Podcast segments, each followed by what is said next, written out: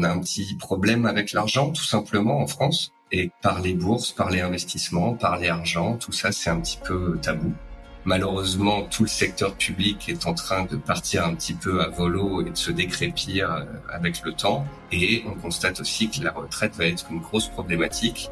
J'ai appris avec le temps que les traders particuliers perdent et c'est pour ça que j'ai arrêté de bosser pour des courtiers dans le marché d'échange ou les produits CFD. Et oui, ces dernières années, j'ai de plus en plus prôné le moyen, le long terme, le très long terme plutôt que le trading il y a une poignée de gérants français qui sont qualitatifs et qui font mieux que les indices boursiers.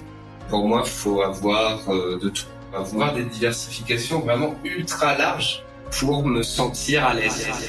Le meilleur moment pour investir, c'était hier. Le second meilleur, c'est aujourd'hui. Je suis Charles Elias Farah, conseiller en investissement financier et fondateur du Grand Bain, le média de celles et ceux qui veulent prendre une longueur d'avance dans la gestion de leur argent et le développement de leur patrimoine. Chaque semaine, on décrypte l'univers des finances personnelles et de l'investissement aux côtés des meilleurs experts. On parle des sujets qui fâchent, sans tabou ni langue de bois, pour te transmettre les meilleurs enseignements. À la fin de chaque épisode, tu repars avec un plan d'action à mettre en place le jour même à la lumière de l'actualité avec un seul but, de constituer le patrimoine de tes rêves et atteindre la liberté financière. Alors prépare de quoi noter, enfile ton maillot et surtout, attention à la vague.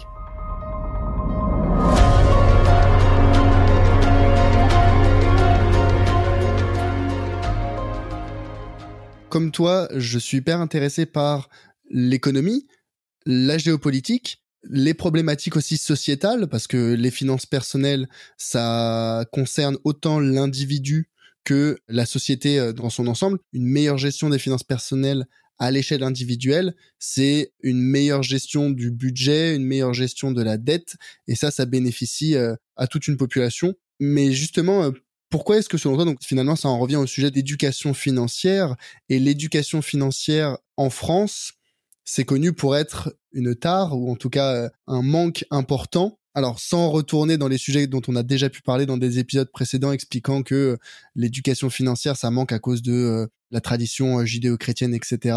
Comment est-ce que toi, euh, tu, expliquerais aussi un petit peu ce, manque d'éducation financière en France et est-ce que tu l'observais aussi? Alors je l'observe euh, totalement et j'essaye justement de mettre ma pierre à l'édifice et de pallier un petit peu ce manque justement en faisant de la, vulgarisation. Je dirais que ah, on a un petit problème avec l'argent tout simplement en France et que par les bourses, par les investissements, par les argent, tout ça c'est c'est un petit peu tabou. En Angleterre, aux États-Unis, les jeunes apprennent très rapidement sur l'importance justement de se créer un patrimoine, d'investir dans l'immobilier, de créer des sociétés, d'avoir des side projects, de faire de l'investissement boursier. C'est pas vu comme quelque chose de mauvais, euh, ni comme quelque chose de fermé à une élite, comme c'est le cas en France. Voilà. C'est un peu comme en France où quand tu es au lycée, on te dit bah vous êtes un mauvais ou un élève moyen, vous allez à la fac et vous êtes un bon élève, vous faites prépa. Voilà, on est on est un peu trop euh, soit c'est tout noir, soit c'est tout blanc en France, alors qu'il y a pléthore d'options euh, justement euh, entre les deux, que ce soit entre la fac et faire une prépa et que ce soit entre ne pas du tout faire d'investissement parce qu'on pense qu'on n'a pas d'argent et que c'est réservé aux riches ou être vraiment très focus sur l'investissement. Donc euh, voilà, je pense qu'il faut il faut absolument faire quelque chose. Ouais, ouais, je suis d'accord avec toi. Tu vois, dans les pays anglo-saxons, je pense qu'ils ont moins le choix en fait. On dit qu'ils sont plus libres, mais quand tu regardes par exemple les dettes étudiantes aux États-Unis, les jeunes qui sortent d'études sans que ce soit nécessairement des très grandes études se retrouvent immédiatement avec des dettes de plusieurs dizaines euh, de milliers de dollars. Donc, ils n'ont pas le choix, ils n'ont pas de choix autre que faire attention à leurs finances, travailler pour gagner un peu d'argent, économiser, faire attention euh, au, crédit, à la dette. Donc euh, peut-être qu'on a on a moins le choix. Et tu vois, moi j'observe dans ma génération, donc c'est tu vois les jeunes qui sortent qui sortent d'études ou qui sont sortis d'études il y a peu, justement, peut-être ça vient encore plus récemment avec les débats sur la retraite. Autour de moi, les gens prennent de plus en plus conscience que, bah, potentiellement, on va pas avoir de retraite, ou en tout cas, on ne peut pas se reposer sur le système de la retraite. Et donc, celles et ceux qui en prennent conscience le plus rapidement, en tout cas, se disent, bah, j'ai pas le choix. Je dois prendre en main mes finances, je dois épargner, je dois investir, je dois développer mon patrimoine. Donc, peut-être que tu vois, tous ces débats récents euh, sociétaux sur euh, la retraite, ça va avoir un effet de bord positif qui va être de motiver les jeunes à prendre en main leurs finances et à investir et à se développer une culture et une éducation financière. En tout cas, c'est ma vision. Ah bah, je, je, pense aussi. J'espère que ça va les motiver. En tous les cas, il faudra euh, que ça les motive parce que ce sera une nécessité. Et euh, je te rejoins effectivement totalement sur le fait qu'on a une société un peu différente.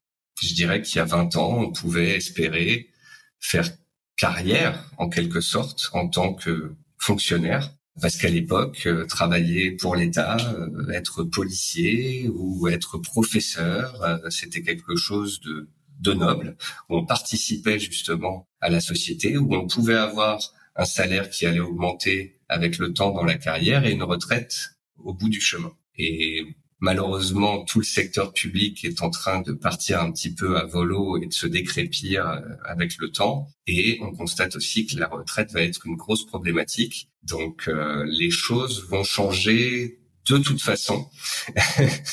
et c'est pas forcément une mauvaise chose que de se dire que à cause de ce qui se passe, on va pouvoir tous s'intéresser et euh, essayer d'éduquer, d'aider les gens pour comprendre un petit peu mieux tout ça et de les préparer à ce qui semble de toute façon se mettre en place pour les décennies à venir. Alors, on parle beaucoup pour les autres, pour les jeunes.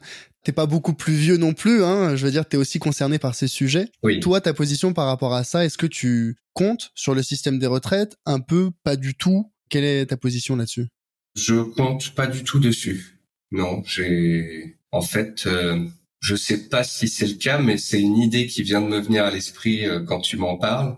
L'exemple de ma grand-mère qui a été euh, femme d'agriculteur pendant 20 ans, a aidé mon grand-père à faire sa comptabilité, ses affaires, etc., qui avait une retraite qui était autour de 600-700 euros de mémoire. Donc, euh, je crois que j'ai très vite compris que c'était pas quelque chose sur sur lequel il fallait compter. Et euh, m'intéressant, si tu veux, à l'éducation financière, à la création de patrimoine, allant même jusqu'à m'intéresser à des sujets comme le mouvement Fire ou des choses comme ça, j'ai vraiment conscience que pendant que je suis encore jeune et actif, eh ben il faut absolument que je me crée euh, un patrimoine avec de l'immobilier, avec des actifs qui vont me rapporter de l'argent, avec une diversification et avec quelque chose qui me permettra, lorsque je serai euh, trop vieux et usé pour travailler, bah, de pouvoir continuer euh, d'exister dans ce monde capitaliste où on aura forcément besoin d'argent pour le faire.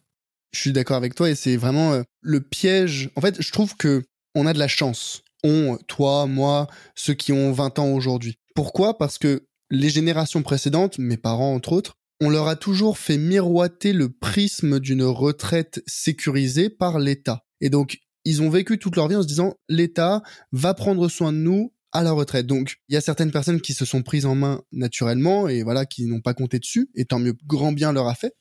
Mais il y a beaucoup de gens qui se sont laissés peut-être endormir et in fine, là où aujourd'hui on prend conscience de la fragilité ou du manque de pérennité du système, eh ben, on a cette chance de se dire, en fait, euh, ça marche peut-être pas si bien que ça. Et donc, moi, je considère que c'est une chance de s'en rendre compte si jeune, parce que les gens qui en entendent parler aujourd'hui et qui ont 60 euh, ans, bah, malheureusement, c'est un petit peu plus compliqué pour eux. Alors que quand on en entend parler à 20 ans, 25 ans, 30 ans, on a encore des décennies devant nous pour prendre les choses en main, développer son patrimoine. Et voilà, on aura l'occasion d'en reparler, mais le plus gros avantage qu'on a quand on veut développer son patrimoine, c'est le temps. C'est le temps. C'est le temps pour augmenter les gains potentiels, c'est le temps pour réduire le risque.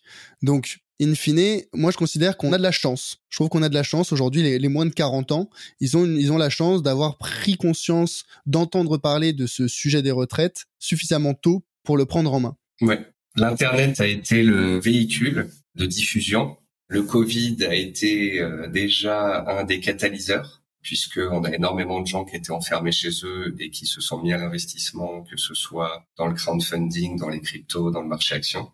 Et le sujet des retraites ne fait que rééditer l'importance de, tout cela. Donc euh, effectivement, le plus tôt est le mieux. Et euh, si ceux qui nous écoutent ont 20 ans, 25 ans, 30 ans, et même 40 ans, eh ben, c'est une chance de se dire qu'on a euh, les 20 ans à venir pour pouvoir réagir et, pallier à, à tous les manques dont on parlait juste avant.